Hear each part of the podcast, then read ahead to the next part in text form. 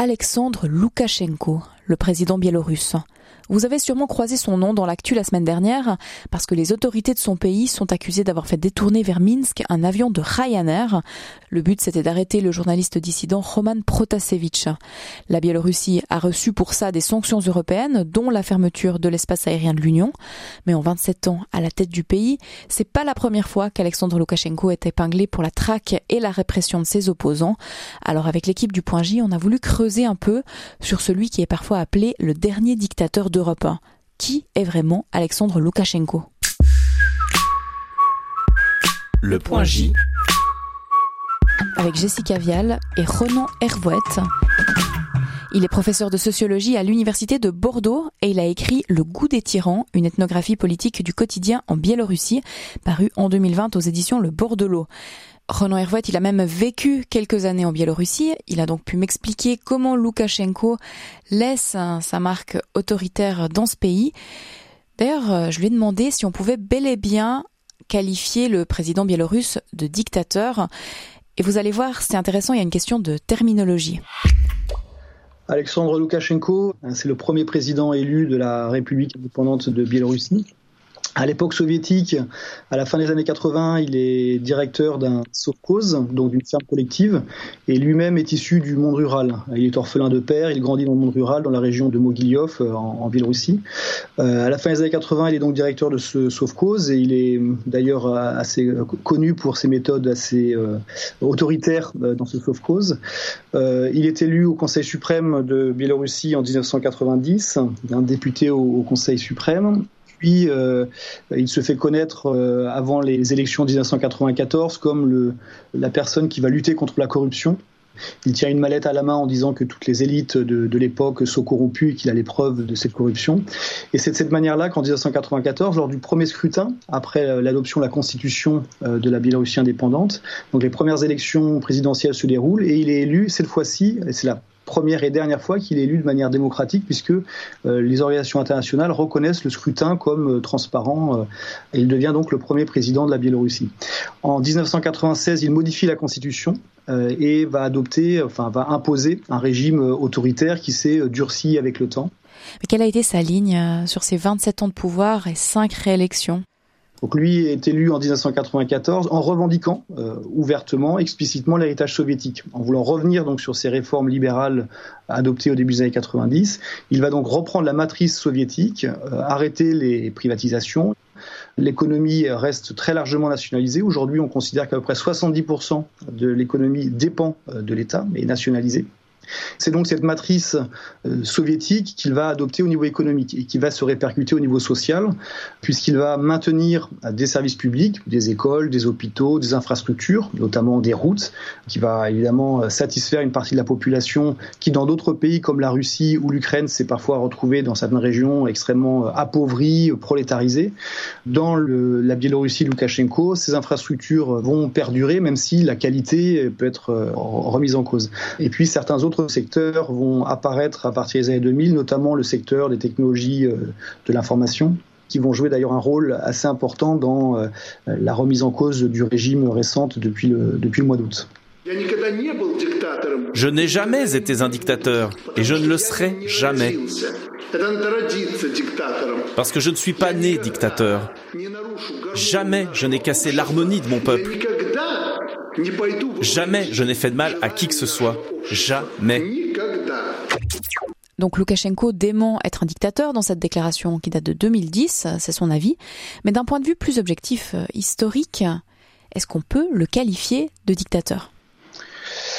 Alors le terme euh, dictateur en, en, sciences politiques peut être controversé puisque c'est une période un peu transitoire avant l'instauration euh, d'un régime démocratique. Donc on, on peut parler d'un autocrate, c'est-à-dire qu'il euh, y a une verticale du pouvoir, c'est le qui contrôle euh, l'ensemble euh, des directives, qui prend l'ensemble des décisions, qui l'impose. Il n'y a aucun contre-pouvoir. Donc à partir du moment où il n'y a aucun contre-pouvoir, il y a un parlement qui est euh, soumis des médias qui sont euh, à sa solde. Il n'y a pas, au moment des élections, euh, de confrontation euh, libre et transparente avec les autres candidats. Il y a des fraudes systématiques à chacune des élections, donc on peut parler d'un régime autoritaire en Europe. Et ceci s'accompagne d'un système répressif très puissant, très organisé, avec un quadrillage de la population.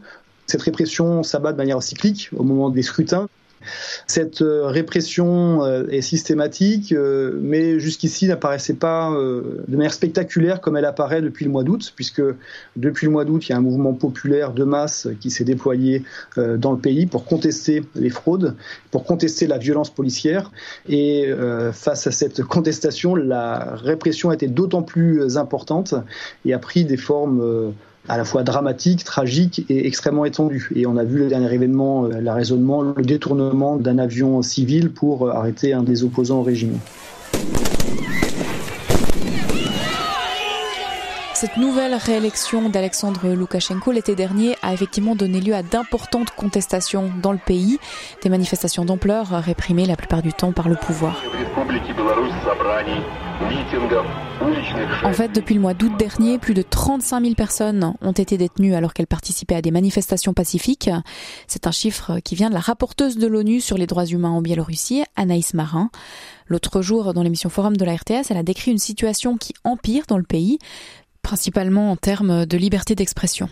Monsieur Loukachenko a montré qu'en effet, il n'était pas seulement euh, un danger pour son propre peuple euh, en termes de violation des droits de l'homme, mais là, avec les derniers développements, euh, oui, qu'il représente aussi une forme de nihilisme par rapport au droit international et, le droit des traités et tout un tas de conventions qui existent dans le monde diplomatique.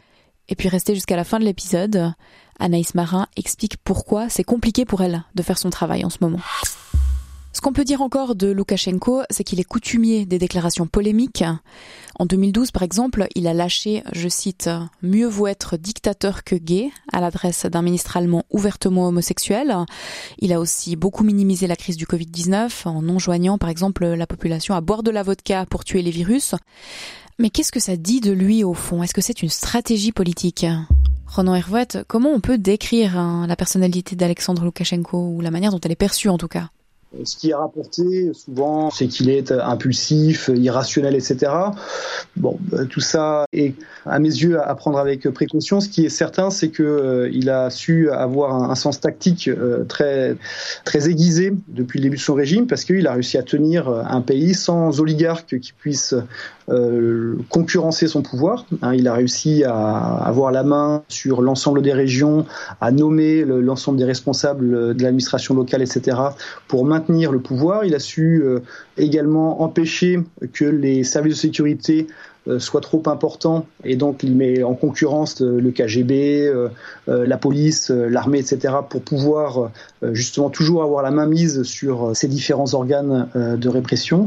Et puis au niveau géopolitique, il a su jouer entre l'Est et l'Ouest pour toujours garder la ligne et apparaître comme celui qui était le garant de la souveraineté du pays. Est-ce que cette longévité de Loukachenko peut être liée au soutien du Kremlin? Il y a tout un balancement depuis euh, les débuts des années 2000, depuis 20 ans, entre l'Est et l'Ouest. Euh, lorsqu'il y a des tensions avec la Russie, il y a un rapprochement avec l'Union européenne et, inversement. Euh, donc il y a un soutien important de la Russie, mais en même temps avec une, tension qui reste en même temps permanente. Et d'ailleurs, l'entente entre le Poutine, l'entente personnelle entre Poutine et Loukachenko repose plutôt sur la tension.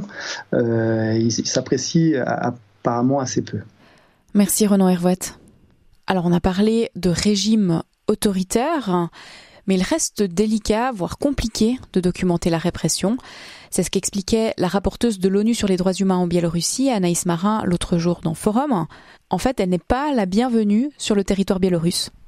Non, depuis que j'ai été nommée donc rapporteur spécial de l'ONU euh, en novembre 2018, je suis non grata euh, au Bélarus car le, gouvernement ne reconnaît pas mon mandat et refuse de coopérer avec lui. Euh, avec les derniers développements, je pense que je me garderais bien d'aller en Biélorussie. Je ne pense pas que ma sécurité serait garantie. Alors bien sûr, c'est un obstacle pour réunir des informations objectives puisque je suis censée, en tant que mandataire des, des, procédures spéciales du Conseil des droits de l'homme, avoir une, vision neutre et impartiale et donc donner une chance au gouvernement de s'expliquer, de, fournir ses propres informations. Donc je n'ai pas plus que vous, que ce qu'il y a dans les, dans les médias et dans les médias de propagande bélarus. En revanche, grâce finalement à la pandémie et au développement des communications Internet et en particulier des chaînes Telegram, euh, j'ai pu avoir par rapport aux autres années beaucoup plus de témoignages directs de victimes ou de familles de victimes et euh, j'ai accumulé publié une, documentation absolument effroyable, effrayante sur les cas de torture en particulier qui ont été commis contre des détenus depuis le mois d'août. Alexandre Loukachenko, lui, il tient sa ligne, et ça malgré les sanctions européennes après le détournement d'un avion et l'arrestation d'un journaliste biélorusse dont je vous parlais dans l'intro. Il assure que l'Europe veut déstabiliser son pays, et vendredi dernier, il était en Russie avec Vladimir Poutine, qui sur ce coup est son allié. Ils ont promis qu'ils allaient créer une union. Le Point J, c'est un podcast qu'on a envie de construire avec vous, et c'est pour ça qu'on vous invite à un apéro virtuel le jeudi 18 juin à 18h. Ça vous dit de passer un moment en ligne avec nous, de venir avec vos questions, vos remarques, vos idées aussi pour la rentrée, envoyez-nous un message à .j@rts.ch. Allez, à bientôt. Le point J.